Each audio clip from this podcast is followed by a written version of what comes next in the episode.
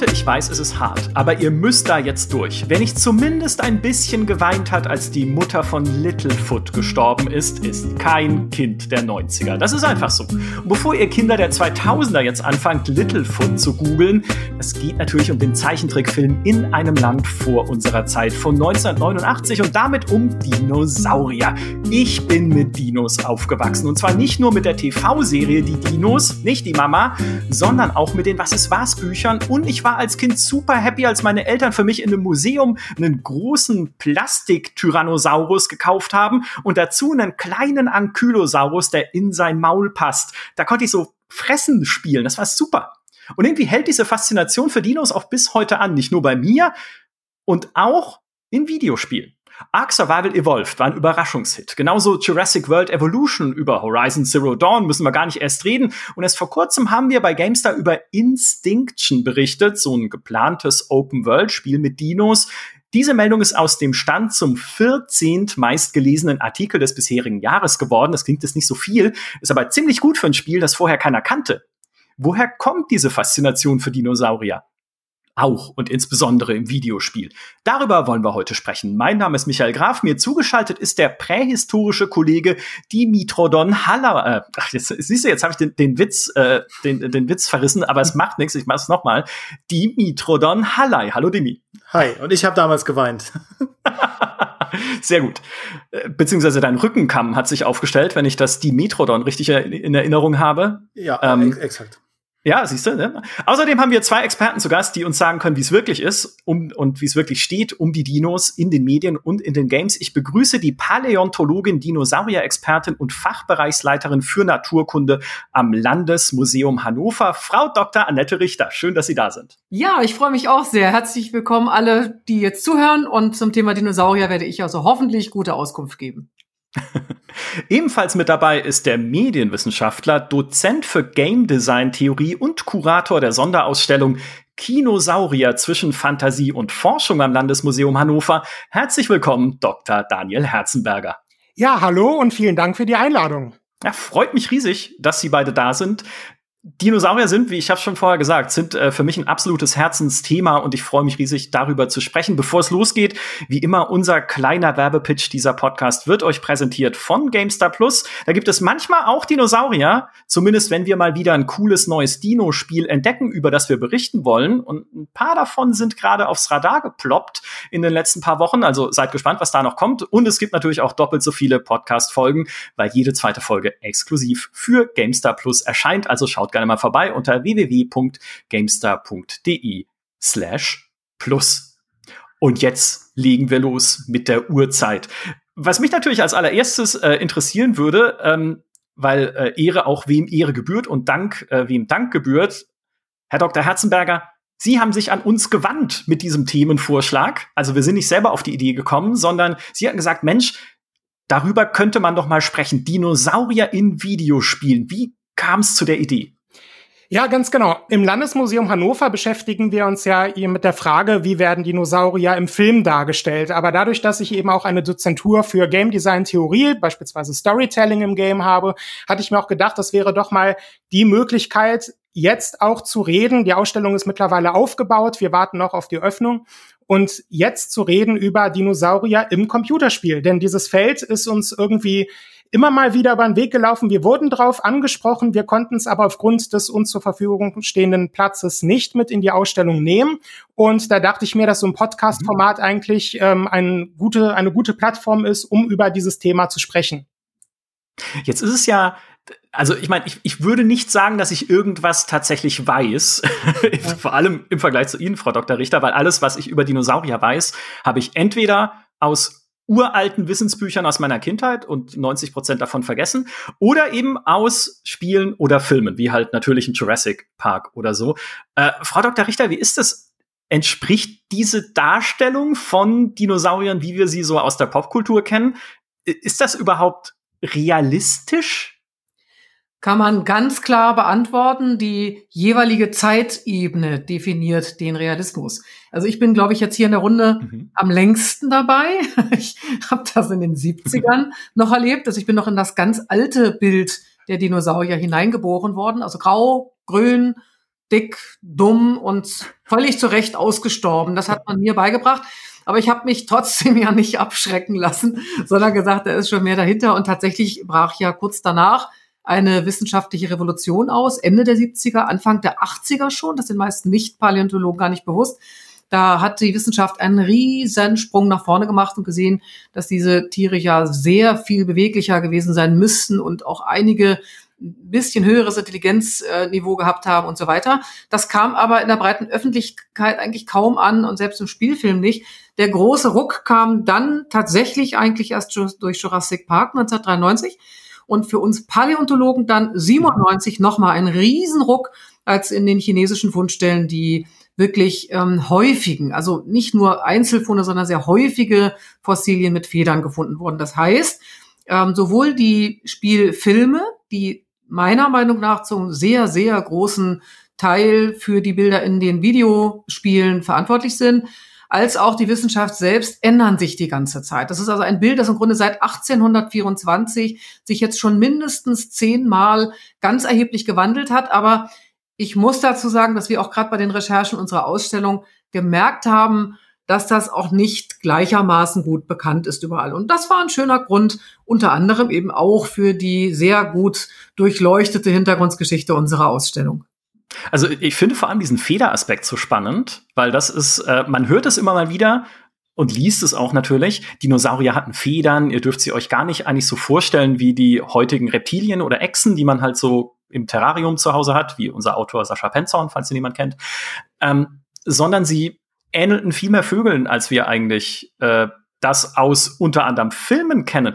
Ist, also ich weiß nicht, gerade wenn sie sich halt wissenschaftlich mit dem Thema beschäftigen, ist es dann nicht manchmal auch ein bisschen, ein bisschen frustrierend, dass man da auch dieses gegen dieses öffentliche Bild vom Dino ein bisschen anarbeiten muss? Also da muss ich ganz offen sagen, das habe ich nur zu meinen rein universitären Tagen so gesehen. Ich bin relativ zügig an ein okay. Museum gegangen, da ich als ganz kleines Kind eben auch schon gesagt habe, ich will das machen mit Dinosauriern, irgendwas mit Skeletten und Paläontologie und ich will an ein Museum. Und das habe ich dann sehr geradlinig verfolgt. Und an einem Museum ist es tatsächlich so, dass man ja genau diesen Bildungsauftrag auch hat. Also kaum war ich am Museum, habe ich das also nicht mehr ganz so elitär äh, betrachtet, sondern eher gesehen, dass die Leute ja auch einen gewissen Bildungshunger haben. Sie wollen ja wissen, was stimmt, was stimmt nicht. Sie können sich gar nicht vorstellen, was ähm, jetzt äh, nicht 93, aber nach dem äh, Folgefilm bei mir an Telefonaten einging, da war ich nämlich dann schon am Landesmuseum, da hat das Telefon gar nicht mehr stillgestanden, weil unglaublich viele Stammhörer von unseren Vorträgen und Exkursionsteilnehmer, die mit mir regelmäßig in irgendwelchen Steinbrüchen waren und so, die wollten dann wirklich wissen, stimmt das? Frau Doktor, sagen Sie mal, und ich habe da was gesehen und das sieht ja irrwitzig aus und das konnten die doch bestimmt gar nicht. Und da kann man dann natürlich als Paläontologe wirklich das machen, was man an einem Museum gemeinhin auch tun muss, nämlich Volksbildung. Das, genau das ist ja unser Auftrag. Und wir haben uns überlegt, äh, Herr Herzenberger und ich, eben diesen Auftrag mal ähm, ganz interdisziplinär anzugehen. Also diese Idee, die unserer Ausstellung zugrunde liegt und die bei ihm dann zu der Idee dieses Podcasts geführt hat, die Themenfelder Geisteswissenschaften, Filmwissenschaften und äh, Paläontologie, die ja also eine eigentlich eine echte Naturwissenschaft ist, wirklich zusammenzuführen, die haben eben zu diesen ganzen Bemühungen geführt und bei uns auch zu vielen, teilweise schon wirklich erstaunlichen Erkenntnissen, auch durchaus eine ganze Menge Anekdoten, was wir im Umfeld mit Menschen erlebt haben, die mhm. das zum Beispiel mit den Federn noch gar nie gehört hatten, trotz der ganzen ja. Presseberichte. Da haben wir schon ganz oft gestaunt. Und deswegen sind wir also immer noch eigentlich voll im Verarbeiten all dieser Informationen. Und gerade das ist ja der Knackpunkt, weil der Film ja die kollektive Wahrnehmung des Dinosauriers irgendwo prägt. Also Stichwort Jurassic Park. So, und als dann Ende der 90er Jahre diese, diese chinesischen Federfunde gemacht wurden, geht das natürlich nicht mit einem Monsterfilm gut einher. Weil stellen Sie sich mal vor, Sie haben einen äh, T-Rex, der aussieht wie ein großes Hühnchen und dann Jagd auf die Parkbesucher macht. Das funktioniert nicht mehr. Also da passt nicht mehr gut in ein Monster und in einen Abenteuerfilm. Und äh, entsprechend hat man oder ignoriert man den aktuellen Status quo der Paläontologie und sagt, nein, wir wollen jetzt lieber Themenpark ähm, oder Filmmonster eben erschaffen. Und damit wird aber gleichsam die Rezeption des Dinosauriers ähm, seit des Kinopublikums eben ja verfälscht weil das Kinopublikum noch davon ausgeht, mhm. dass es, äh, dass die ledrige Haut hatten, fletschende äh, Zähne und nur bestialisch durch die Gegend gerannt sind. Ne? Ja, das war schon ganz spannend. Ja, also und das Spielepublikum erst. Ja, ja, mhm. ja, absolut. genau, ganz genau. Gibt es denn, äh, gibt es denn ein, ein Videospiel oder einen Film, äh, vor allem ein Videospiel, wo Sie sagen würden, da ist, oder reden wir mal nur über die Videospiele, gibt es ein Videospiel, wo Sie sagen würden, da ist die Darstellung von Dinosauriern aus so einer paläontologischen Sicht besonders spannend oder besonders, besonders hervorstechend in irgendeiner Form? Mhm. Also in der Spielegeschichte ist es ja ganz interessant, dass der oder das Design des Dinosauriers ja immer abhängig ist von der jeweiligen Grafik der Zeit. Ne? Also in den 80ern waren es noch Pixel mhm. und erst heute hat man so ein bisschen die Möglichkeit, die auch möglichst authentisch darzustellen. Ne? Also ich denke so an Spiele wie The Isle, ja, wo man herumläuft und äh, Dinosaurier spielen kann, äh, aber auch an so zeitgenössische Projekte wie Saurian von 2017, also ein Spiel, in dem Dinosaurier tatsächlich Federn haben und Federn aufweisen und authentisch aussehen. Also ich glaube, da haben auch Paläontologen mitgearbeitet und dass das dann ein Projekt ist, ähm, das den aktuellen wissenschaftlichen Stand abbildet, im Gegensatz zu vielen anderen Dinosaurier-Spielen, auf die wir bestimmt noch zu sprechen kommen werden, ähm, Dinosaurier eben nur abschlachtbares Material sind und dem Stand von vor 10, 20 Jahren oder so entsprechen. Ne?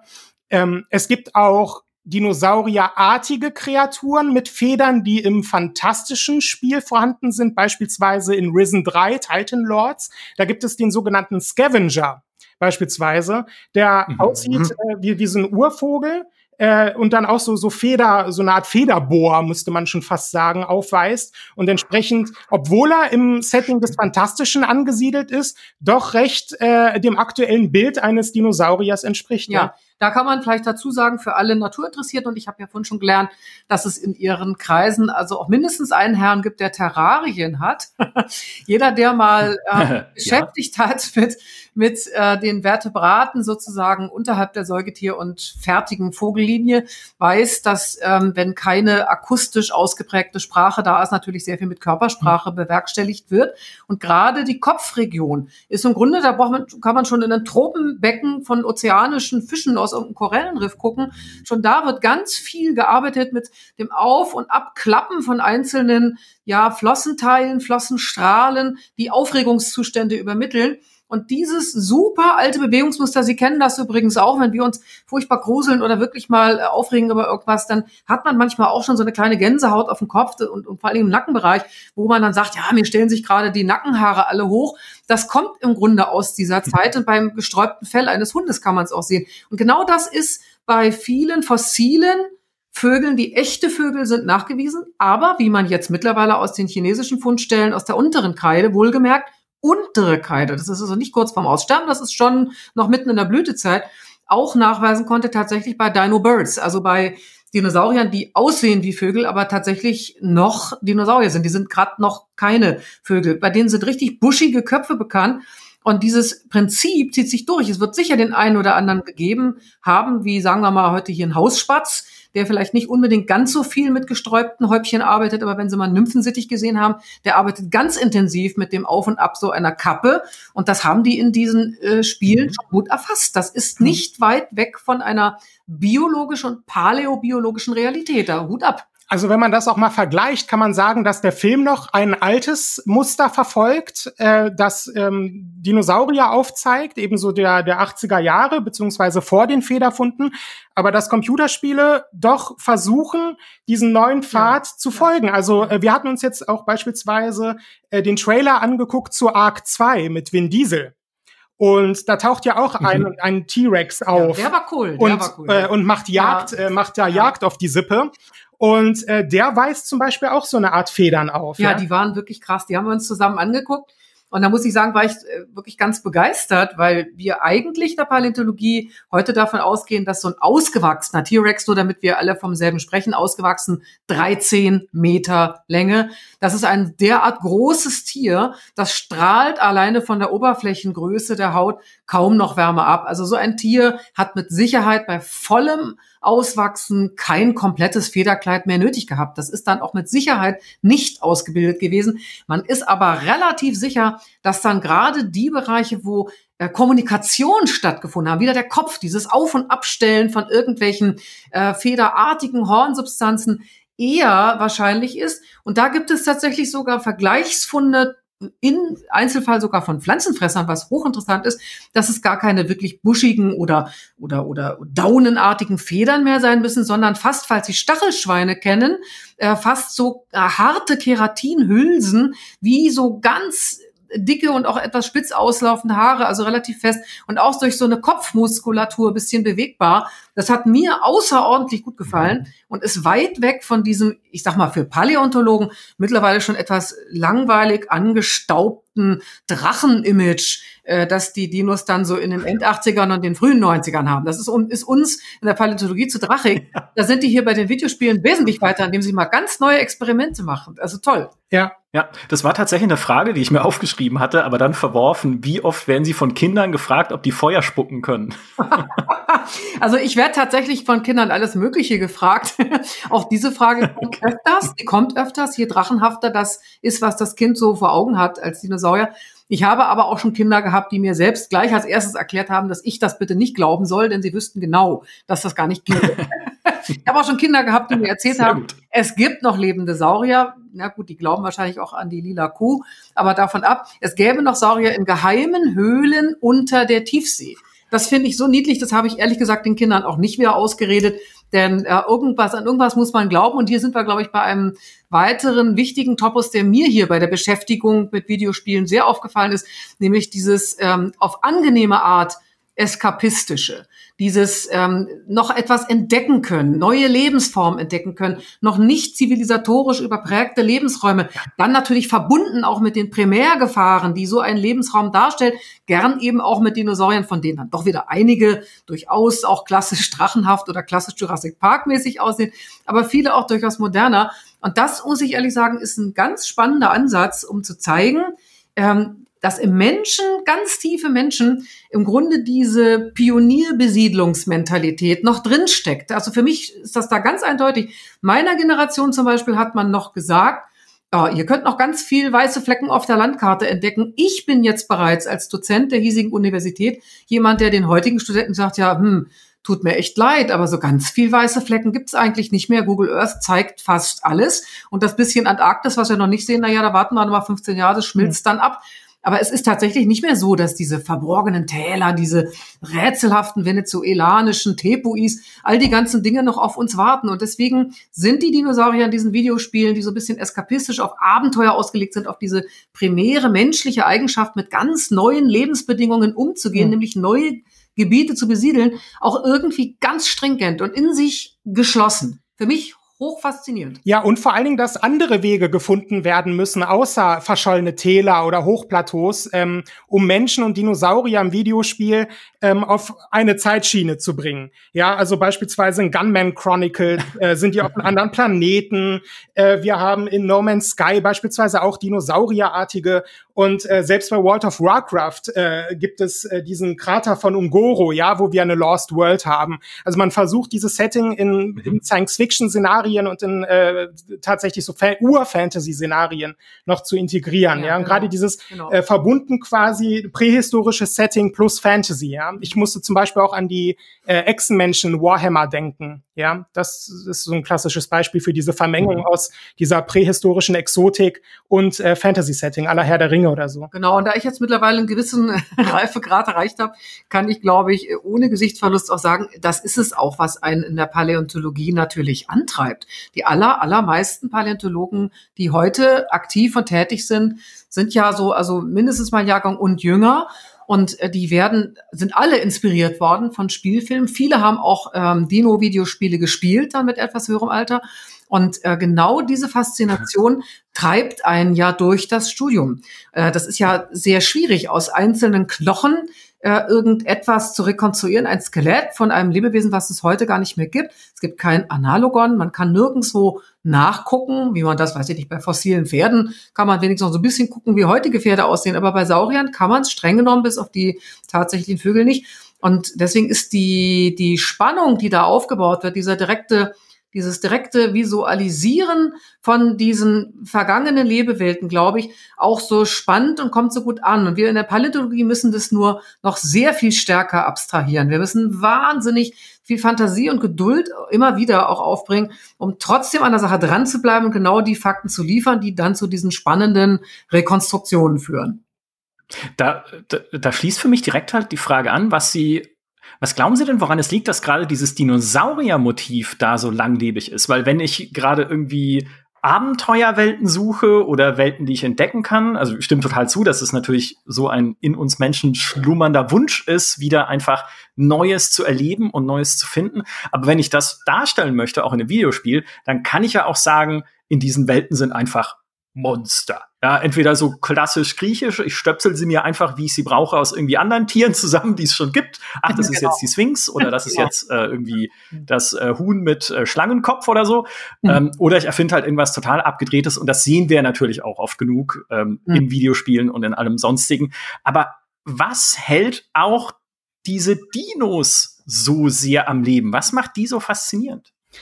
Ich würde sagen, es ist einmal das Faszinosum, dass die Dinosaurier gleichzeitig an und abwesend sind. Ja, also wir rekonstruieren sie immer wieder, obwohl wir wissen, dass sie ausgestorben sind. Und zugleich ist es doch sehr interessant, dass wir wissen, dass sie genau dort gestanden haben vor vielen Millionen Jahren, wo wir jetzt mit unseren eigenen Füßen stehen. Also wir wissen definitiv, dass es sie gegeben hat.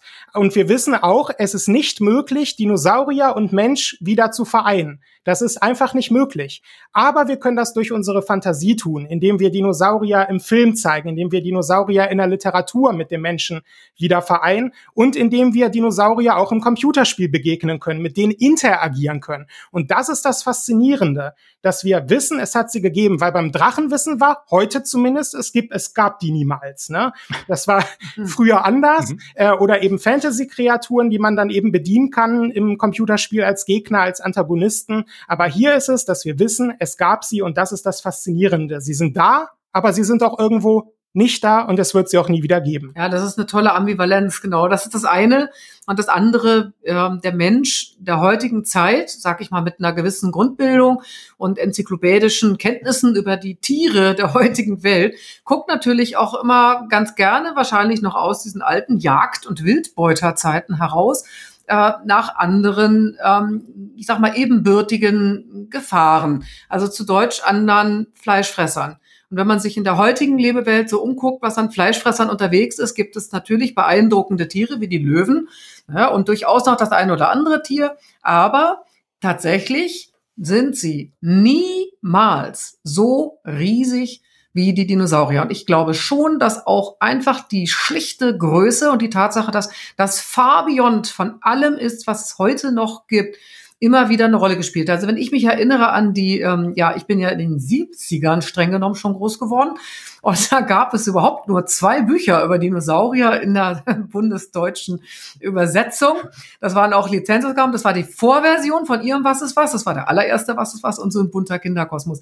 Und ich äh, muss ganz offen sagen, auch wenn ich meine eigenen Studenten für diese Empfindungen ja immer zutiefst tadele, aber natürlich war auch bei mir, als ich kleines Kind war, fünf, sechs, sieben Jahre alt, ähm, dass dieses Bild von mehrere Meter langen. Fleischfressern mit enormen Zähnen, mit Krallen, das war so toll. Ich habe es gar nicht unbedingt in, in meiner Jugend jedenfalls mit Drachen so sehr in Zusammenhang gebracht, sondern für mich war es die Tatsache, wie Herr Herzenberger so sagte, dass sie eigentlich gar nicht mehr da waren, aber in meinen Bilderbüchern doch noch da waren. Und dann auf eine Art und Weise, die alles in den Schatten stellte, was es heute gibt. Und dieser, diese, dieser wunderbare Gothic-artige Grusel, den man dann da als, als Kind noch empfunden hat oder dann als junger Mensch, als dann die Berufswahl näher rückte, äh, mit dem Gedanken verbunden hat, na ja, man könnte das ja auch studieren zum Entsetzen der Eltern.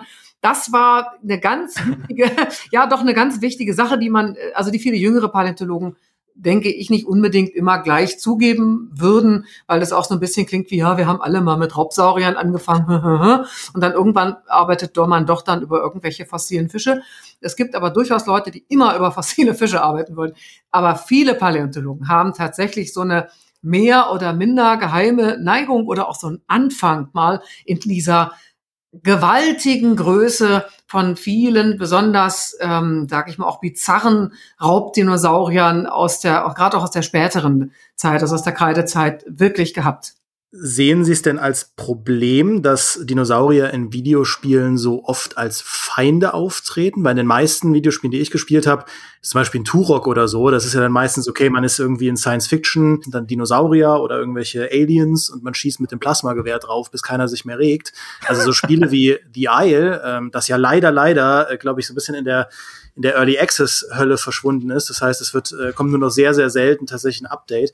Aber solche Spiele, die sich wirklich bemühen, diesen, dieses Ökosystem der Dinosaurier in irgendeiner Form mit so einem historischen Anspruch wiederzubeleben. Das sind ja eher die Ausnahmen. Und es gibt ja in den letzten Jahren so ein paar von diesen Ausnahmen, auch ein Jurassic äh, World, wie heißt es? Jurassic World Evolution, also so, wo man ja auch so einen Dino-Park verwaltet. Das ist jetzt natürlich auch nicht historisch korrekt, ne? aber das ist halt etwas anderes als mit dem Plasmagewehr auf Dinosaurier schießen. Und mhm. ähm, Sehen Sie das irgendwie als, als Herausforderung oder als Problem, dass Dinosaurier so oft der Feind sind, wenn man eigentlich ja auch die Faszination dafür auf eine jetzt mal nicht so actiongeladene Art und Weise äh, sehen will in der, in der Kultur? Ich glaube, dazu können wir beide antworten. Ich gebe aber Herrn Herzenberger mal zunächst das Wort.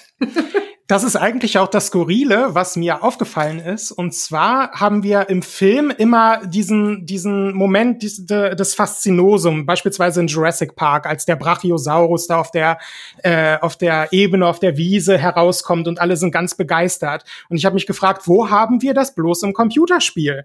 Ähm, diese, diese Szene oder dieses, mhm. äh, diesen, dieses Gänsehaut-Feeling. Denn gerade in den 90ern war das waren das alles Antagonisten oder Gegner, auf die man halt schießen musste. Das war für mich in Turok furchtbar. Ich wollte nicht auf Dinosaurier schießen. Ne? Das hat mir mal leid getan, auf, also, äh, auf, auf meine Lieblinge dazu zu ballern. Ne? Äh, warum muss ich das tun? Warum werde ich dazu gezwungen? Und äh, warum ist das jetzt nicht so ein Utopia, das mir gezeigt wird? Das kam natürlich auch später hier mit Paraworld oder so 2006 beispielsweise. Da hatte ich dann mein Dino-Utopia.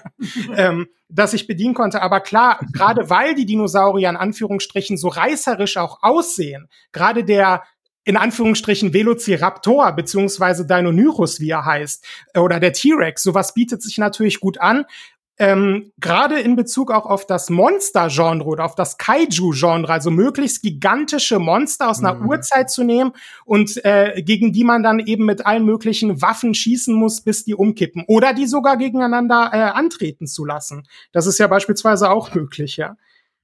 Das war jetzt deine Antwort? Ja. Dann würde ich mal meine jetzt mal dazu geben. Also aus dem Blickwinkel der Naturwissenschaften, äh, ja, ist tatsächlich ein ganz anderer, aber deswegen schnacken wir ja heute hier auch, wie man bei uns im Norden sagt. Ähm, tatsächlich ist es so, dass die Dinosaurier bis zur ersten großen Wissensrevolution, also 79, 80, die tatsächlich Dinosaur Renaissance genannt wird, also die Renaissance der Dinosaurier Erkenntnisse, würde ich das jetzt vielleicht mal frei übersetzen wollen. Bis dahin waren Dinosaurier auch gar kein so spannendes Target. Ich sagte es vorhin schon, dick, dumm, grau und grün, zurecht ausgestorben und vor allen Dingen eins, langsam. Ja, dieses zurecht ausgestorbene bezog sich darauf, dass man gedacht hat, die waren ja zu schwer, um überhaupt irgendwas zu machen. Die Langhälse alle im Wasser und die anderen, weiß ich nicht, was für Tricks die dann hätten anwenden müssen, um überhaupt zu überleben interessant, wirklich interessant werden die Dinosaurier erst durch diese Dinosaur Renaissance. Plötzlich stellen sich Wissenschaftler hin und sagen, mein Gott, wenn man die Knochen mal genau beguckt, die sind gar nicht klobig, die sind ganz lang und schlank. Wenn man sich die Muskelansatzstellen anguckt, die sind absolut an denselben Stellen wie heute schnell laufende, weit entwickelte Säugetiere und Vögel. Da ist doch was falsch interpretiert worden. Und tatsächlich ist, man kann sagen, 150 Jahre, etwa 140 Jahre viel falsch interpretiert worden oder auch nicht gesehen worden. Es passte auch alles so schön zusammen mit diesem grau-grün, dick und dumm. Nun wurde plötzlich das Bild extrem dynamisiert. Und durch diese Dynamisierung ist im Grunde das Bild entstanden der Dinosaurier, die wir in Jurassic Park sehen. Plötzlich sind es auch nicht nur monströs aussehende, sondern auch ganz agil, aktiv ähm, tätige Tiere, die, und gerade in Jurassic Park 1, das ist das erste Mal, dass das überhaupt passiert in der Filmgeschichte, sogar als Rudeljäger dargestellt werden, die untereinander kommunizieren, die, sage ich mal, nicht nur aufgrund ihrer Größe, sondern auch aufgrund einer ihnen plötzlich zugesprochenen Ability, also nennen wir es mal Intelligenz in Anführungsstrichen, viel höhere Dynamik, Beweglichkeit an Körperstellen, wo man früher dachte, die sind da schleifend vor sich hingegangen. Plötzlich merkt man, die Schwanzwirbelsäule ist eine Balancierstange und ist in der Luft, die hat den Boden nie berührt. Plötzlich sind es Gegner, die nicht nur durch die Größe, sondern auch durch diese Dynamik natürlich viel interessanter werden. Die sind dann schnell, wie eben auch ein Löwe oder sonst irgendein anderes heutiges Raubtier. Und meiner Meinung nach ist natürlich jetzt nur eine Interpretation von mir aus den Naturwissenschaften hier, heute und jetzt. Aber ich glaube schon, dass ein wahrer Kern dran sein könnte, dass das die als Gegner viel interessanter macht. Und bis diese paläontologischen Erkenntnisse in der Popkultur ankommen, dauert's natürlich. Und ich glaube, vor diesem Hintergrund, den jetzt Frau Richter genannt hat, äh, ist es kein Wunder, dass wir kaum Dinosaurier in den 1980er Jahren äh, haben. Also wir haben den höchstens irgendwie in 3D Monster Maze 81, da ploppt so ein Pixel-Dinosaurier im Labyrinth auf. Äh, hier und da so ein Text-Adventure. Äh, in BC's Quest for Tires, denke ich, ist, ist, kaum der Rede wert, weil da äh, eine Sekunde mehr ein Drachenartiger auftaucht als ein Dinosaurier. Und in Dinosaur X beispielsweise von 1983, da sehen wir nur einen Dinosaurierfuß, der manchmal äh, in den Bildschirm reinragt. Sonst muss man nur gegen, gegen Spinnen kämpfen äh, und äh, irgendwie gegen Schlangen, aber Dinosaurier kommen da nicht vor. Oder sie tauchen eben stilisiert oder cartoonisiert auf. Ne?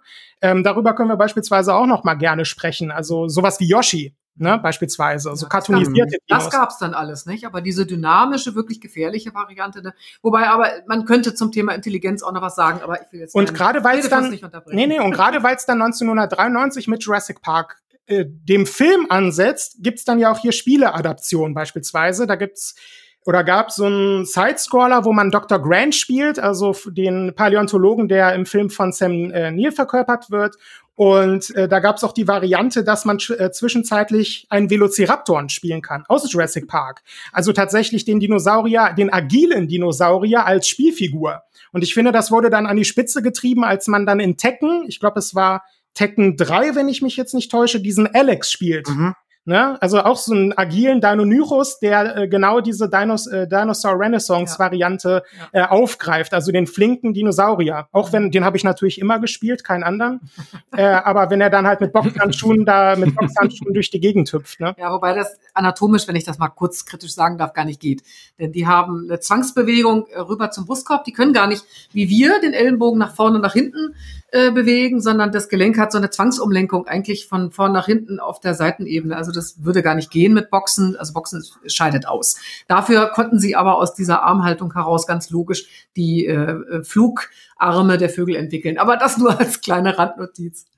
Ja, schon beendet, schon beendet. Äh, ich finde einen Aspekt sehr spannend, äh, den Sie vorhin auch schon mal angeschnitten hatten, nämlich die Intelligenz. Weil ich erinnere mich an ein Spiel, das war Lost Eden von ja. 1995, ja. so ein Render-Adventure, das relativ ungewöhnlich ist, dahingehend, dass Dinosaurier darin eigentlich nicht nur Gegner sind oder auch nicht direkt als Gegner dargestellt werden, sondern es spielt in einer Welt, auch in so einer urzeitlichen Welt, in der Mensch und Dinosaurier koexistiert und die Dinosaurier sind intelligente Wesen, die auch eigene Königreiche haben und äh, mhm. Burgen bauen und Burgen wieder abreißen. Damit sie die Burgen bauen, gibt man ihnen einen Apfel. Also es war nicht wirklich gut, so vom Spieldesign her, sage ich mal. Aber so die Darstellung Dinosaurier war sehr ungewöhnlich.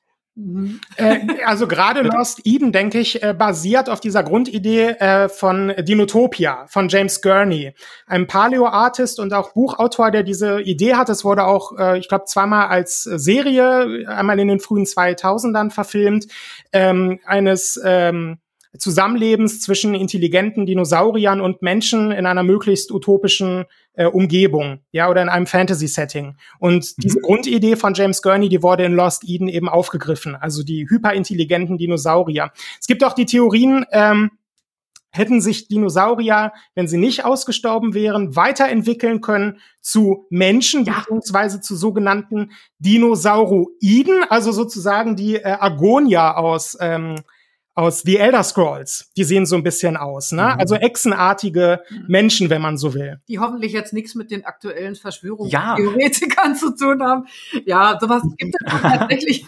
tatsächlich hat sich da auch mal ein kanadischer Kollege, der berühmte Russell, Dale Russell, ähm, hinreißen lassen, mit einem Künstler zusammen sich so ein ähm, Wesen mal realistisch auszudenken. Ich fand es leider unterm Strich anatomisch dann doch nicht ganz so gelungen. Aber es gibt tatsächlich zumindest den Versuch, ähm, auch eine solche, solcher Idee mal weiterzuspinnen auf der Basis eines ganz späten Dinosauriers. Also der spät meine ich jetzt als Paläontologe alleroberste Kreidezeit, also die aller, allerletzten, sagen wir mal, 200.000 Jahre der Dinosaurier, der natürlich dann eine Zeitspanne, in der die modernsten Formen gelebt haben. Und da waren sicherlich einige darunter, gerade bei diesen sehr vogelhaften Varianten, die vielleicht einen gewissen Intelligenzgrad gehabt haben könnten. Und das hatten die dann einfach weitergesponnen, aber natürlich wieder mit dem uns Menschen innewohnenden Drang. Es muss aber etwas bei rauskommen, was dann doch wieder wie ein Mensch aussieht. Und das ist denen, finde ich, nicht so gut gelungen wie hier in,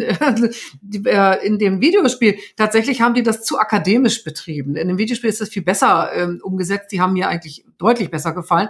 Und ähm, was ich auch mal für die geneigte Zuhörerschaft mal sagen möchte, das ist natürlich auch mit den Verallgemeinerungen sehr, sehr schwierig. Die Dinosaurier, das sind eigentlich in Wirklichkeit 18 verschiedene Gruppen.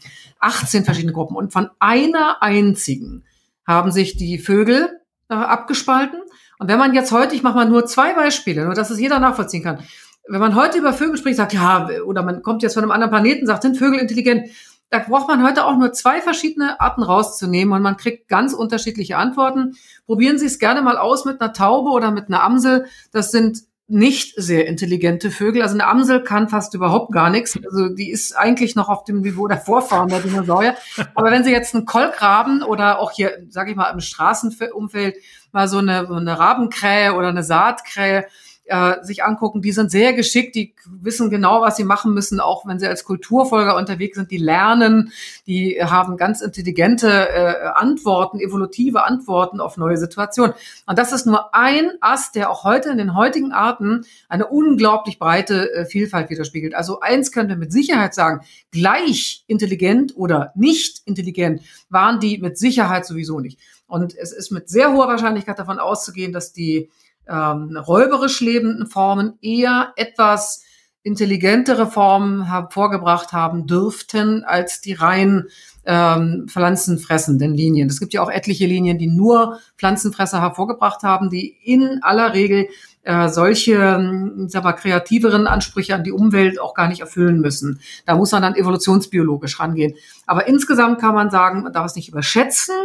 Ähm, mit Sicherheit nicht, aber es dürfte einzelne Linien gegeben haben, die vielleicht auch bei heutigen einfachen Lernexperimenten schon weiter waren, sicherlich als wiederum heute eine heute lebende Amsel, aber die nun auch nicht deswegen gleich Intelligenzbestien sind, die zu Dinotopia-artigen Reichen geführt haben. Das würde ich jetzt eher nicht glauben, aber es ist schön, schön zum Spielen natürlich, ne?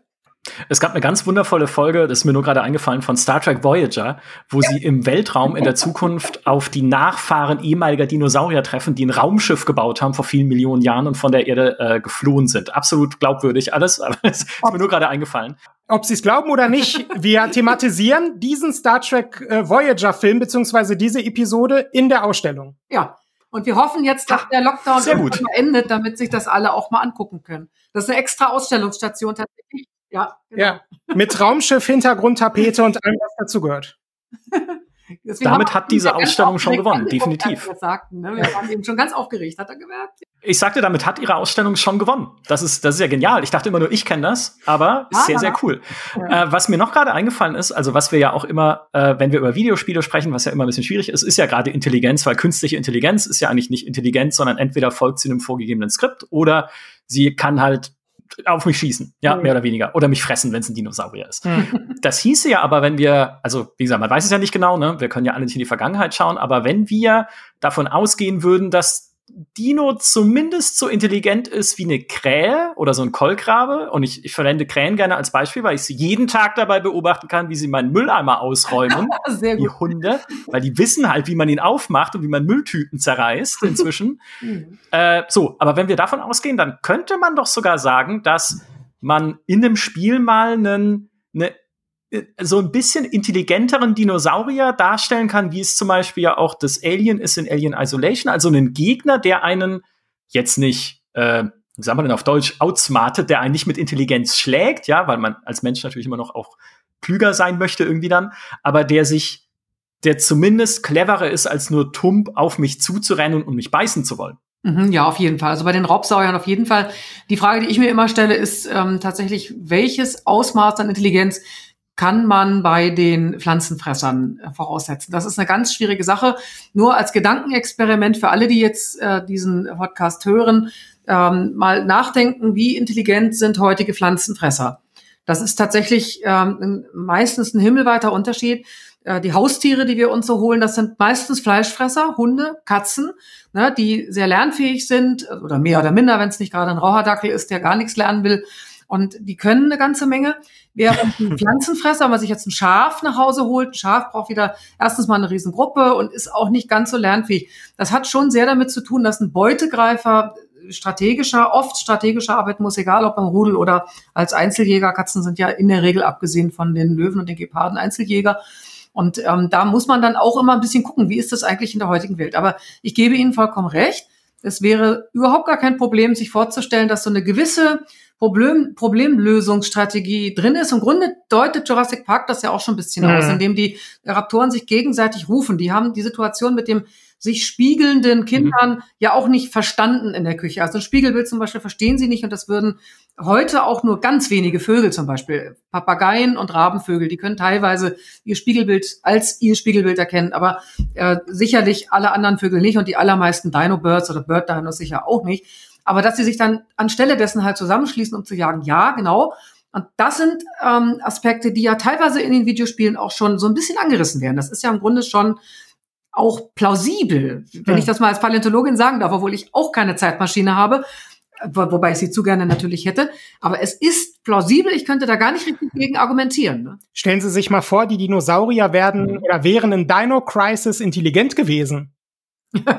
das äh, wäre, glaube ich, ein bisschen. Ja, das ist ein Problem. Ne? Ja. Naja, klingt, äh, also auf mich klingt's cool. Ja, ja, Solange Dino Crisis ist tatsächlich auch eines der Spiele, die immer wieder genannt werden, wenn es um Dinosaurier geht mhm. oder wenn es auch um Resident Evil. Das ist ja quasi der ledrige Bruder von Resident Evil sozusagen, ne? so also Risi mit Dinos und äh, das kommt immer wieder, wenn wir auch über Resident Evil Remakes, Remasters sprechen. Mensch, wann machen die endlich mal ein neues Dino Crisis? Aber mhm. ja, wer weiß, vielleicht wäre die Zeit tatsächlich reif dafür. Mhm. Ja, absolut. Also der Bedarf ist, der Bedarf ist da und gerade weil Dino Crisis ja auch äh, diese Idee des Dino Horrors, ja Jurassic World Fallen Kingdom, also dem Kinospielfilm von 2018, ja mehr oder weniger vorweggenommen hat. Also hier und da gab es auch schon in den 90ern so literarische Vorlagen, sowas wie Carnosaur von John Brosnan beispielsweise, wo es auch darum geht, dass ähm, Dinosaurier Jagd auf Menschen machen in so katakombenartigen ähm, Konstrukten oder Gebäuden, äh, aber dass wir es hier tatsächlich zu tun haben mit einem äh, bewusst inszenierten, dunklen, äh, obskuren Horrorsetting. Und da dann Dinosaurier haben, die dann eben als Monstren daherkommen, die Angst auch machen. Ja, es sind das diesmal nicht die Zombies und nicht die Werwölfe, nein, es sind Dinosaurier. Und irgendwo ist das cool, dieser Genre-Mix. Und ja, gerne mehr davon. Ja, vor allen Dingen die Protagonistin ist eine Protagonistin. Das finde ich natürlich gut. Da ich aus einer Zeit komme, wo es noch nicht so viele weibliche Paläontologen gab hm. und ich da also doch, ja, wie soll ich sagen, äh, oft den Eindruck hatte, das ist äh, bei vielen noch gar nicht richtig im Kopf angekommen. Jetzt mittlerweile ist das anders. Das sind ja ein paar Jahrzehnte vergangen jetzt. Aber äh, in der Anfangszeit war das so. Und ich habe das ganz toll gefunden, dass das eine Frau ist, die da wirklich diese Abenteuer alle erlebt und kämpft. Denn wir machen heutzutage schlicht und ergreifend genau dasselbe. Ne? Wir machen das alles mhm. genauso. Also aktuell auch gerade was die Frauenfiguren in so einem prähistorischen Setting betrifft, äh, haben wir die Eloy beispielsweise aus ja. äh, Horizon Zero Dawn. Und Horizon Zero Dawn hatten Sie ja auch am Anfang angesprochen. Es ist jetzt natürlich keine richtige prähistorische Welt. Sie wird suggeriert, so H.G. Wells mäßig, also die Zeitmaschine, ja, dass wir jetzt äh, in der so einer postapokalyptischen Zukunft sind, äh, in einem prähistorischen Setting und da dann diese riesengroßen äh, Mecha der Dinosaurierartigen Kreaturen ja, rumlaufen. Die ne? sind schon seltsam, ne? Ja. Also an denen kau ich ja doch ein bisschen, muss ich sagen. Ich würde tatsächlich noch ganz gern den, den Faden von vorhin wieder aufgreifen über die, ähm, die Cartoon-Seite der Dinosaurier-Darstellung, weil Sie, als, äh, als Sie, Herr Dr. Herzenberger, direkt ähm, über Tekken gesprochen haben, ich musste sofort an Gon denken, denn da, da gibt es ja auch nämlich so einen kleinen Dino, den man auch spielen kann. So ein, ich glaube, der ist sogar aus einem Manga oder so. Ja, ähm, das kenne ich dann wieder, ja. Es ist ja schon so, dass ja, es ist ja schon so, dass Dinosaurier auch oft einfach ein, ein cooles, so, ähm, ja, so, so in so einer Chibi-Variante so, so, eine Art Maskottchen sein können, wie eben Yoshi oder mhm. Spyro, der ja ein Drachen, Drache eigentlich ist, aber natürlich irgendwo auch ein laufender Dino. Ähm, auch sehr interessant, oder? Dass ausgerechnet Dinosaurier dann, äh, die, wo man, wie wir ja auch besprochen haben, in der Populärkultur eben diese großen äh, T-Rex-Bestien dann vorher in den 90ern immer da als Darstellung hatte. Plötzlich sind es halt so kleine, knuffige Reittiere, die auch eigentlich nur Früchte essen und äh, der, der beste Freund des Menschen sind. Genau, dieses Phänomen kommt aus der Grausamkeitsdebatte der 60er und 70er Jahre. Da haben Pädagogen und Psychologen dafür plädiert, dass die Angst abgebaut werden muss. Das Ganze nennt man dann Horror Light. Also so eine Angstabwehrdebatte, da war gerade der Bruno Bettelheim ganz groß mit im Spiel, dass Kinder märchenfrei aufwachsen sollen, weil Märchen haben zu viel Angst gemacht. Und klassische negative Figuren wie Hexen oder Vampire, die wurden dann beispielsweise als äh, Sympathieträger inszeniert, so dass die dann eben als Plüschfiguren oder als äh, verniedlichte Figuren äh, in Erscheinung treten. Das heißt, durch dieses Horror-Light-Phänomen haben wir eine ikonografische Verniedlichung oder auch Verkitschung, Verharmlosungen von ursprünglich großen und gigantischen Wesen, also eine Miniaturisierung davon. Und Entsprechend haben auch die Dinosaurier oder die großen gigantischen Dinosaurier ähm, eine Mutation erfahren vom Riesenmonster zum Zwerg oder zur Plüschfigur. Und genau dieses Phänomen findet sich jetzt mhm. auch im Computerspiel wieder. Sprich Yoshi als cartoonisierter Dinosaurier. Äh, sprich äh, Dinorang aus Skylander beispielsweise, also auch aus der Spyro-Welt. Einige Pokémon sind ja dinosaurierartig inszeniert, ja. Und da gibt es noch einige Beispiele oder gerade in so so Kinder-Computerspielen oder die an die irgendwie ähm, mehr so ein, jung, ein junges Publikum vor Augen haben, wie Benjo Tui oder ähm, Conker's Bad Fury Day, dass wir da Furry Day, dass wir da äh, Level haben, in dem auch cartoonisierte Dinosaurier auftauchen. Ja, oder Parkasaurus. Das ist ja äh, ein relativ noch junges Aufbauspiel, wo man auch so einen Dino-Park verwaltet, aber die Dinos sind alle herzallerliebst und bunt. Also mehr so Comic-mäßig knuffig und nicht wie die, äh, ja, wie die, wie die Jurassic Park Dinos oder auch die von Jurassic World Evolution, in dem man ja einen real, also realistisch will ich nicht sagen, aber einen Jurassic Park ähnlichen wie im Film so einen Dino-Park aufbaut. Ja. Ähm, es gibt schon immer auch so ein bisschen die, die Chibi-Variante davon, die niedliche Variante. Genau, und die läuft eigentlich, wenn man das Ganze mal so geschichtlich betrachtet, in der Computerspielgeschichte parallel immer so mit. Also sie haben einmal den Dinosaurier als Gegner und auf der einen Seite und auf der anderen Seite dann diese cartoonisierte Form äh, als Spielfigur dann tatsächlich. Nicht als Gegner natürlich, aber äh, eben als Figur, die dann eben gerade kindgerecht äh, spielbar ist. Ne? Mhm. Was für mich ja, wenn wir uns Videospiele angucken, nie so richtig funktioniert hat, ist ein Aspekt, den äh, Sie vorhin schon genannt hatten, nämlich diese Riesigkeit, wenn ich es mal so nennen darf, von Dinosauriern. Also einfach sich vorzustellen, mein Gott, hier sind zig Meter lange oder hohe Lebewesen. Mhm.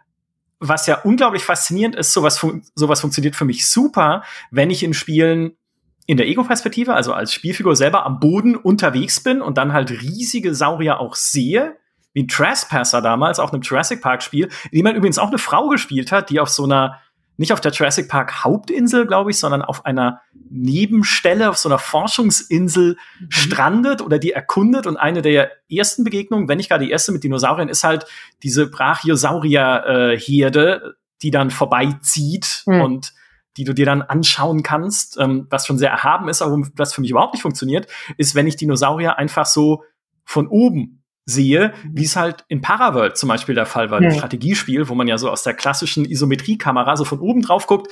Da ist ein Dinosaurier für mich dann ehrlich gesagt mehr oder weniger gleichwertig zu ja, jedem anderen, jeder anderen Fantasy-Kreatur oder jedem Monster, ist eigentlich egal, was es ist, weil einfach dieses Ehrfurchtgebietende dann fehlt, das man ja auch hat, wenn man in Museen vor den Skeletten steht und sich denkt, wow, das waren ja äh, ganz schöne Riesendinger. Ganz genau. Stichwort äh, Virtual Reality auch. Ähm, das Interessante, also der, an dem Kontrast Film und Computerspiel ist folgender, dass im Film Dinosaurier immer leitmotivische Demonstrationsobjekte sind für Trick und neue Trick- und Animationstechnologien. Also für den Zeichentrickfilm beispielsweise Gertie the Dinosaur im Jahre 1914.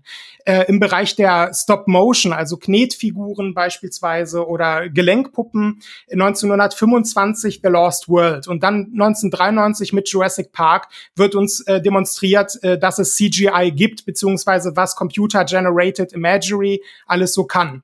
Das haben wir im Computerspiel so eigentlich nicht, dass Dinosaurier leitmotivische Objekte sind, äh, die uns zeigen sollen, wie toll die Grafik ist. Mir ist das erst aufgefallen, als Virtual Reality nämlich mit ins Spiel kam. Beispielsweise in Robinsons Journey oder in diesen ganzen Demos, die es gab, beispielsweise zur HTC Vive oder zur PlayStation VR. Das erste, was ich immer gesehen habe, war ein mhm. Dinosaurier, der mir entgegenkam, damit ich sehen kann, wie groß und wie gigantisch der ist und damit ich dort äh, sitze mit offener Kinnlade und sage, ja, äh, ich brauche VR, damit ich so etwas erleben kann. Und besonders die Größe ähm, und diese dieses Faszinosum der Dinosaurier erleben kann.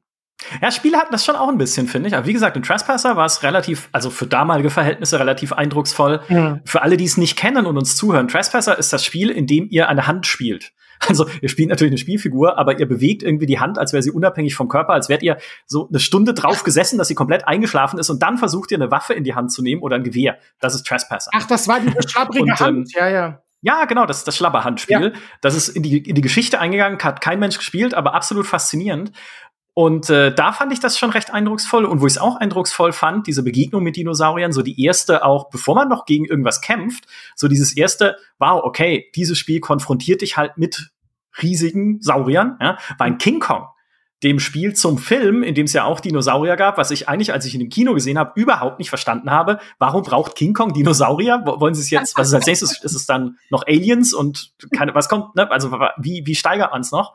Aber als ich das dann gespielt habe, war es total faszinierend, weil es da auch eine Szene gibt, in der man zwischen so einer riesigen Pflanzenfresserherde einfach äh, zwischen deren Beinen hindurchläuft, glaube ich, und dann auch irgendwie nach oben klettert an Felsen und sie dann halt auch von oben sehen kann, beziehungsweise dann auf derselben Ebene ist wie ihre Köpfe, während sie da äh, friedlich vorbeiziehen.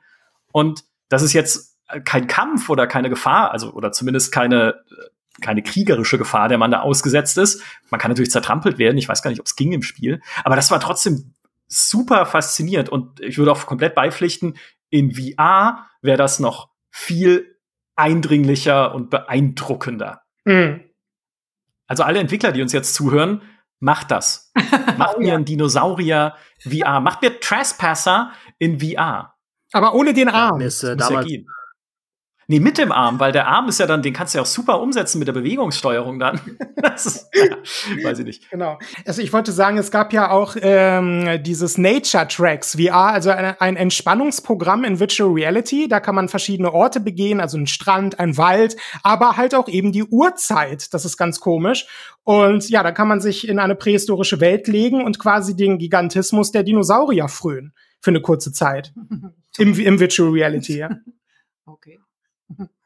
Das ist aber super, das ist ja auch eine Chance für Museen, oder? Also wenn man überlegt, was man dann, wie man Ausstellungen noch viel lebendiger machen könnte, indem man Leute dann einfach in diese Zeit versetzt ja, über VR. Hatten wir sogar vor. Uns hat jetzt leider Corona einen Strich durch die Rechnung gemacht. Bei uns am Haus wurde, als wir ja. gerade in der Detailplanung waren für solche Sachen, also das war ziemlich genau vor einem Jahr, Februar, März, Sie erinnern sich, da ging das ganze Spektakel los da hat die Hausleitung mhm. gesagt, hier nichts mit irgendwie anfassbaren Sachen. Alle Sachen, die aus der Pädagogik kamen und geplant waren, die bei uns in der Museumsszene Hands-on-Objekte heißen, äh, die irgendwie berührt werden müssen, wo irgendwer begleitet werden muss und so weiter, sind mehr oder minder über Nacht gestrichen worden, weil wir die wegen Corona nicht einbauen durften. Ich gebe Ihnen aber recht, das wird über kurz oder lang kommen. Ich glaube, also für unsere Ausstellung war es jetzt zu spät. Wir müssen schon dankbar sein, wenn wir überhaupt noch eröffnen dürfen. Das ist für uns nämlich ein Mittel, Mittel Drama gerade, diese ganze Geschichte.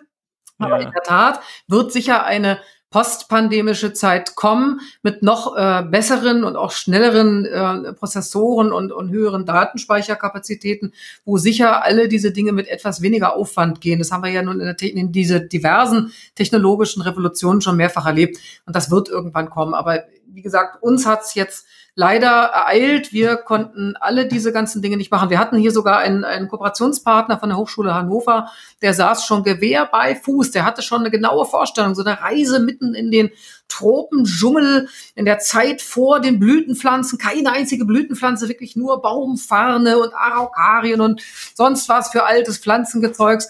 Und er hatte eine genaue Vorstellung, wo geht der Besucher dann rein und wir hatten eine Vorstellung, wo geht der Besucher danach hin. Und äh, ja, wie gesagt, alles gestrichen, äh, nun aufgrund der Pandemie. Mhm. Aber Sie haben recht, das wird die Museen mittelfristig verändern. Ja. Ja. Und äh, das Gute ist, die Dinosaurier gehen ja nicht weg. Also es wird ja noch genügend Chancen geben, dass dann wieder. Was mich noch interessieren würde, ist, was, wie es mir persönlich ging, war so ein bisschen, ich war natürlich super fasziniert von Dinosauriern als Kind, ne, hab vorhin schon gesagt, die ganzen Einflüsse, ähm, die es so auf mich gab damals. Aber dann hat sich das so ein bisschen verloren. Ist ja bei vielen natürlich, bei vielen Dingen so, die man in der Kindheit total faszinierend fand, dass sich dann so ein bisschen verläuft. Aber wie ist das, äh, wenn Sie auch gucken, die Ausstellungen, die Sie schon gemacht haben, auch in den Museen, ist es eher eine Kindersache, so sich für Dinosaurier zu faszinieren, oder zieht es auch nach wie vor Erwachsene an? Ähm, möchte ich ein bisschen auf den jeweiligen ähm, Bildungshintergrund des Landes ähm, verweisen, in dem man lebt. Vielleicht, also jetzt nicht in epischer Breite, aber äh, in Deutschland ist es ganz eindeutig äh, und also unleugbar ein Kinderphänomen. Und ähm, wenn ich, also mhm. Kinder auf unseren Grabungen, ich habe teilweise Familiengrabungen gemacht auch und dann durchaus mal auch kleinere dabei gehabt und den Eltern dann immer gesagt, na ja, also wenn das, wenn das bis sieben, acht oder neun anhält, dann ist das noch normal. Mit zehn verschwindet das. Nur diejenigen, die später Paläontologen werden, also ich zum Beispiel, ne, bei denen verfliegt das irgendwie. Man könnte also jetzt darüber diskutieren, ob das so eine Art Postinfantilität ist oder so, keine Ahnung. Aber tatsächlich spielt der soziokulturelle Bildungshintergrund der jeweiligen Nation eine große Rolle. Nur dieser eine kurze Seitenblick, weil ich nicht weiß, äh, wie ich das sonst kürzer fassen soll, auf die anglophonen Länder, Großbritannien und Nordamerika. Mhm in beiden Ländern gilt insgesamt naturkundliche Bildung und naturwissenschaftliche Darstellungen sowohl im Fernsehen als auch in den Museen als ein wesentlich breiteres Phänomen als bei uns. Bei uns in Deutschland ausgerechnet, wo wir ja selber eine große Wissenschaftsnation waren, Naturwissenschaftsnation waren, bei uns ist das jetzt mittlerweile fast ein bisschen in so ein Nischendasein äh, geschoben worden. Da geht man halt hin, wenn man Oma oder Opa ist und nimmt die Enkel mit und dann haben die Eltern endlich frei. Äh, in den anglophonen Ländern ist das vollkommen anders. Da sind äh, Dinosaurier ein Erlebnisphänomen für absolut alle Altersstufen. Natürlich besonders ausgeprägt bei Kindern. Das ganz unzweifelhaft. Aber es ist trotzdem ein Phänomen für alle, was wir hier nicht ganz so sehen. Und da müsste man jetzt wahrscheinlich wirklich nach Kontinenten äh, unterscheiden, wie das so wirkt. Aber für Deutschland gebe ich Ihnen leider recht. Und ja, wer die zehn Jahre überschreitet und ähm, es schafft, das zu studieren, der ist im, im Grunde im Herzen auch immer noch ein bisschen ein Kind. Ich kann das sehr gut nachfühlen, weil ich bin ja quasi mit sieben Jahren stehen geblieben, weil es mich auch bis heute fasziniert, logischerweise. ähm, aber dieser, dieser Aspekt gerade zu schauen, okay, es ist von Land zu Land unterschiedlich, das ist natürlich auch ein ganz spannender, wenn wir überlegen, wie beispielsweise die Marktchancen aussehen von Dinosaurier-Videospielen auf die weltweite, ne, auf den weltweiten Spielemarkt betrachtet, mhm. weil dann, klar, sowas wie die, die Jurassic World Filme jetzt, das glaube ich, sorgt auch immer mal wieder für so eine Aufmerksamkeitsspitze. Also ja. das sind halt auch einfach Filme, die man gesehen haben möchte, wenn man irgendwie Abenteuerfilme mag oder wenn man Computertechnik halt sehen möchte, die irgendwie total faszinierend ist auf der großen Leinwand oder sogar in 3D, je nachdem. Ähm, aber wenn ich jetzt überlege, wenn ich als Entwickler mir ein Setting suche, wo ich sage, das hat jetzt weltweit gute Vermarktungschancen, auch bei Erwachsenen, dann ist vielleicht tatsächlich Dinosaurier nicht unbedingt meine erste Wahl. Vielleicht halt noch eher, wenn ich aus dem englischsprachigen Raum komme und das dort präsenter ist, wusste ich nicht. Das ist, finde ich, super spannend. Ja. Aber nicht, wenn ich so, so weltweit denke und mir überlege, was sind denn eigentlich so die beliebtesten die beliebtesten Orte, an die ich gehen kann mit meinem Spiel. Es sei denn, sie kombinieren eben Dinosaurier mit anderen fantastischen Kreaturen, wie es in Ark der Fall ist. Ja, also ja. Wenn, äh, Ark ist ja ein wunderbarer Spielplatz, in dem man seine ganzen Kindheitsfantasien eigentlich ausleben kann. Also Dinosaurier plus Drachen. Alles gleichzeitig. Alles gleichzeitig, genau. Äh, Robinsonaden erleben kann auf einer einsamen Insel. Ähm, äh, oder halt auch, wie gesagt, die, äh, die Involvierung der Echsenmenschen in einer Fantasiewelt in Warhammer und so weiter. Also, dass man das dann kombiniert oder Dinosaurier oder Dinosaurierartige fantastische Kreaturen zusätzlich nimmt als äh, Wesen, die in diesem Computerspiel oder in der fantastischen Welt dann auftreten, als Bonus sozusagen für die Interessierten. Ja, stimmt. Ein guter Mittelweg und erklärt natürlich auch, warum Ark Survival Evolved ein so auch international erfolgreiches Spiel war. Es gibt noch zwei Spiele, die ich versprochen habe zu erwähnen, und zwar dem Kollegen Christian Schneider, weil der sich gerade sehr viel in sie reingelesen hat. Sogar drei, aber Instinction hatte ich vorhin schon im Einstieg erwähnt. Dieser äh, noch, glaube ich, eher experimentelle Survival-Shooter, auch mit Dinos, der aber super ausschaut in der Unreal Engine 4 und der auf GameStart.de halt schon so viel Aufmerksamkeit erregt hat. Die anderen beiden wären Compound Fracture, könnt ihr auch auf Steam finden. Das ist ein Dino-Ego-Shooter oder Survival-Shooter, Horror sagen die Entwickler selber sogar, der so ein bisschen aussieht wie die alten Alien Trilogy-Spiele. Also so ein, der hat so einen Pixel-Look und man ist halt alleine in so einer Forschungsstation, aber da sind auch Dinosaurier drin. Und äh, sie nennen das ein Survival-Horror-Spiel. Und das andere Spiel ist, das habe ich selber erst durch Fritz entdeckt, Prehistoric Kingdom, was ein Dino-Park-Spiel ist wie Jurassic World Evolution, aber es sieht fantastisch aus. Also ich habe mir diese Bilder angeguckt und gedacht, wenn du diese Entwickler nicht anschreibst, um mehr darüber zu erfahren, bist du selber schuld. Also das sind gerade die Dinge, auf die unser Dino-Auge oder mein Dino-Auge so blickt. Ich weiß nicht, haben Sie oder hast du, Dimi, vielleicht auch noch irgendwelche Dino-Sachen, die du dir gerade in Bezug auf Spiele wünschen würdest für die Zukunft? Naja, also da würde mich halt die Frage wirklich interessieren, ob, ob Dino-Spiele ähm, in ihrer also ob, ob das quasi ein Trend ist, der nach oben geht, äh, weil ich schon das Gefühl habe, also in den 90ern, ne, Dinos äh, Riesending, äh, in Videospielen aber vor allem als so, okay, Jurassic Park, man läuft durch Level und ballert oder Turok, ähm, wohingegen jetzt heutzutage ich das Gefühl habe, die Darstellung von Dinosauriern in Spielen diversifiziert sich. Und wenn dann je, wenn dann ein Entwickler sagt, wir wollen wir wollen ein Dinosaurier-Spiel machen, sind die Ansätze auch viel faszinierender, viel spannender, viel ähm, ja auch äh, einzigartiger von Spiel zu Spiel sich unterscheiden. Und das würde, da würde mich mal ähm, Ihre Entscheidung, äh, Ihre Einschätzung da interessieren. Ähm, ist das was, wo Sie sagen würden, die, die, die Vielfalt an Videospielen zu Dinosauriern nimmt eher zu? Oder ist das also eine stagnierende Nische? Es ist im Endeffekt Stand 2021 eher eine stagnierende Nische, aber auch durch das Gespräch und durch die Recherche merken wir, wie viel Potenzial doch da drin steckt. Ähm, außerhalb dieser klassischen Lost World Szenarien, also Dinosaurier-Narrative oder Dinosaurier-Gameplay zu kombinieren mit anderen, mit anderen Genres, mit anderen Mitteln, ähm, übergreifend, also beispielsweise Dinosaurier in Echtzeitstrategie, wie es Paraworld getan hat.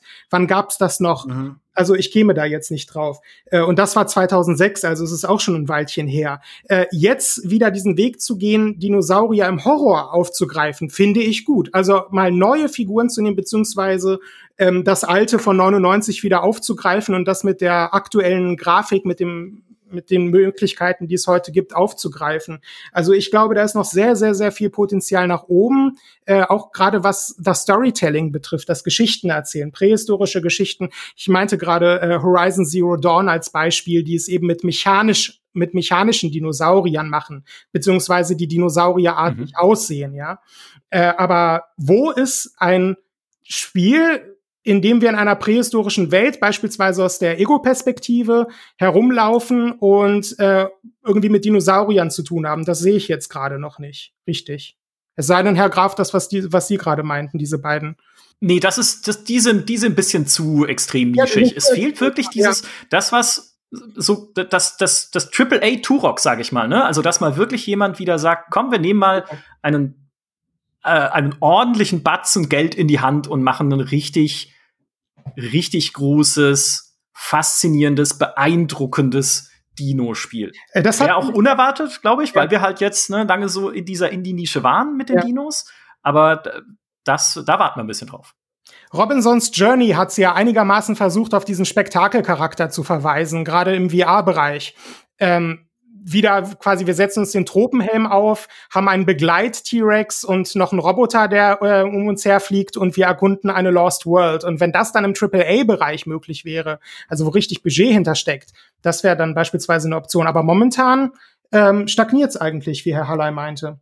Ja, aber äh, Micha, um deine Frage noch kurz aufzugreifen, ich, ähm, also mein absoluter Traum wäre tatsächlich so eine so eine perfekte VR-Umgebung, wo man wirklich mal, das ist nur was, was ich mir wünsche, äh, keine Ahnung, ob sich das verkaufen würde, aber wo man einfach sich mal nach aktuellem historischen Stand eine Vision äh, prähistorischer Zeiten äh, anschauen könnte. Weil ich weiß noch damals irgendwie, ich weiß nicht, ob das noch in den 90ern war oder in den Nullerjahren, da gab es irgendwie so ein oder mehrere Dokumentationen, die im Fernsehen liefen, wo sie dann mit äh, so einem Mix aus CG und äh, Animatronics ähm, so ein Dinosaurier-Doku gemacht haben. Mhm. Und das hat mich damals so weggeblasen. Ich dachte, das, das ist das Krasseste, was ich je gesehen habe äh, in, in Dokumentationen. Und sowas dann in VR, wo man sich das mal anschauen kann und da rumlaufen kann und sich auch die alles, halt auch die Vegetation und alles anschauen kann, wie es nach aktuellem Forschungsstand vielleicht damals ausgesehen haben könnte, das wäre für mich ein absoluter Traum. Mhm. Äh, aber natürlich, glaube ich, müsste man so viel Geld in die Hand nehmen, um sowas mal umzusetzen. Aber hey, wir dürfen ja trotzdem träumen. Ja, das Problem sind zum großen Teil die Pflanzen. Wir haben hier vorhin wieder über das Gras gesprochen, ne? Ja. äh, wir haben ne, also ja, die, die Isle beispielsweise, wo, wo Dinosaurier auf Grasflächen laufen. Ja, das ist, da kriege ich natürlich sofort Ausschlag äh, Dinosaurier hätten, also alle pflanzenfressenden Dinosaurier, die wir heute kennen, hätten das Gras mit Sicherheit gar nicht verdauen können. Gras gab es damals noch nicht. Also ah. Gras hat sich erst entwickelt äh, ganz am Ende der Kreidezeit und das waren dann vielleicht so ein paar kleine Hotspots und kam in großen Flächen erst richtig zum Tragen in der frühen Zeit der Säugetiere, also in der Zeit, die man früher Tertiär nannte, wo man heute sagt Kreide-Paläogen. Grenze, also nach dem Aussterben, deutlich nach dem Aussterben. Und ähm, wir machen hier bei unserem Museum öfters mal so eine Animationsprojekte, digitale Animationsprojekte, Lehrfilme. Natürlich jetzt noch nicht wirklich advanced Spiele, aber ähm, Lehrfilme. Und äh, was für unsere Kollegen hier an der Hochschule äh, für Medien ähm, immer das Schlimme ist, sind wirklich diese Hintergründe. Die Hintergründe deswegen, weil man mit Gras, genau wie beim Zeichnen ja auch, Strich, Strich, Strich, Strich macht. Man hat ein Blatt, also einen so einen Grasstängel und den, den äh, reproduziert man zig Millionenfach und dann hat man die Fläche fertig. Das funktioniert mit den ganzen ursprünglichen Pflanzen nicht. Wenn Sie sich mal einen Farn angucken. Ein Farn ist ein wunderbares Beispiel für Chaos und Fraktale.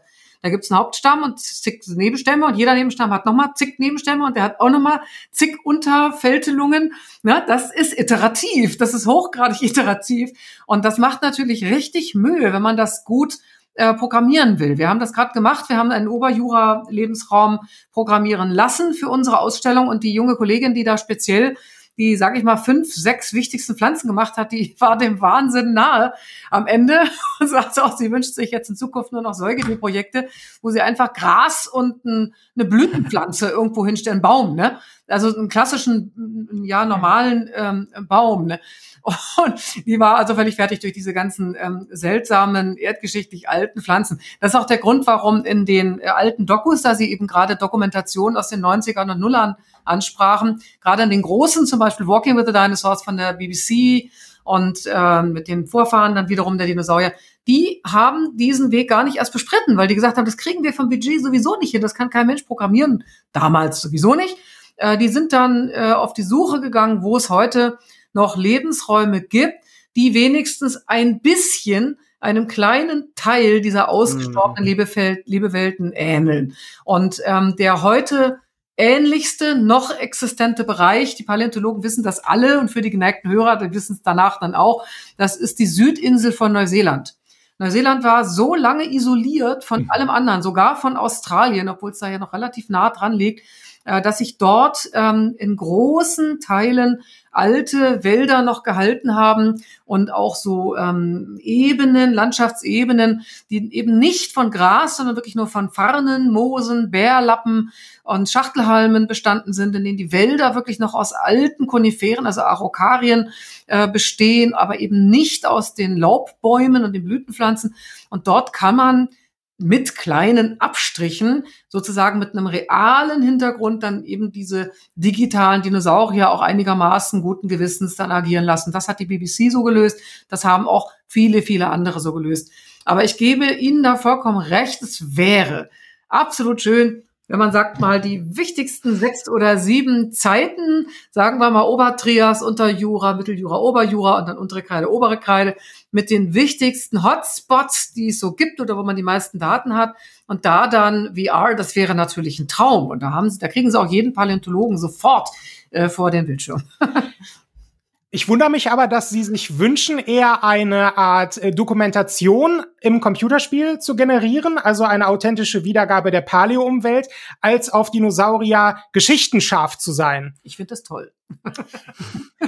also äh, die Lost World-Narrative quasi äh, oder eben, wie gesagt, neue Gegenden erkunden mit einer tollen Geschichte, die Dinosaurier und Menschen dann auch zeitgleich zusammenbringt. Also da gibt es bestimmt innovativere Projekte als Second Extinction vom letzten Jahr. Ne, also wo sie einfach nur auf Dinosaurier ballern, äh, weil es geil ist und weil es cool aussieht und das ist Action geladen. Also da, da stecken doch noch so tolle Geschichten hinter, ähm, hinter diesen prähistorischen Narrativen, dass man da bestimmt noch ganz, ganz, ganz viel als Spieleentwickler rausholen kann, ja.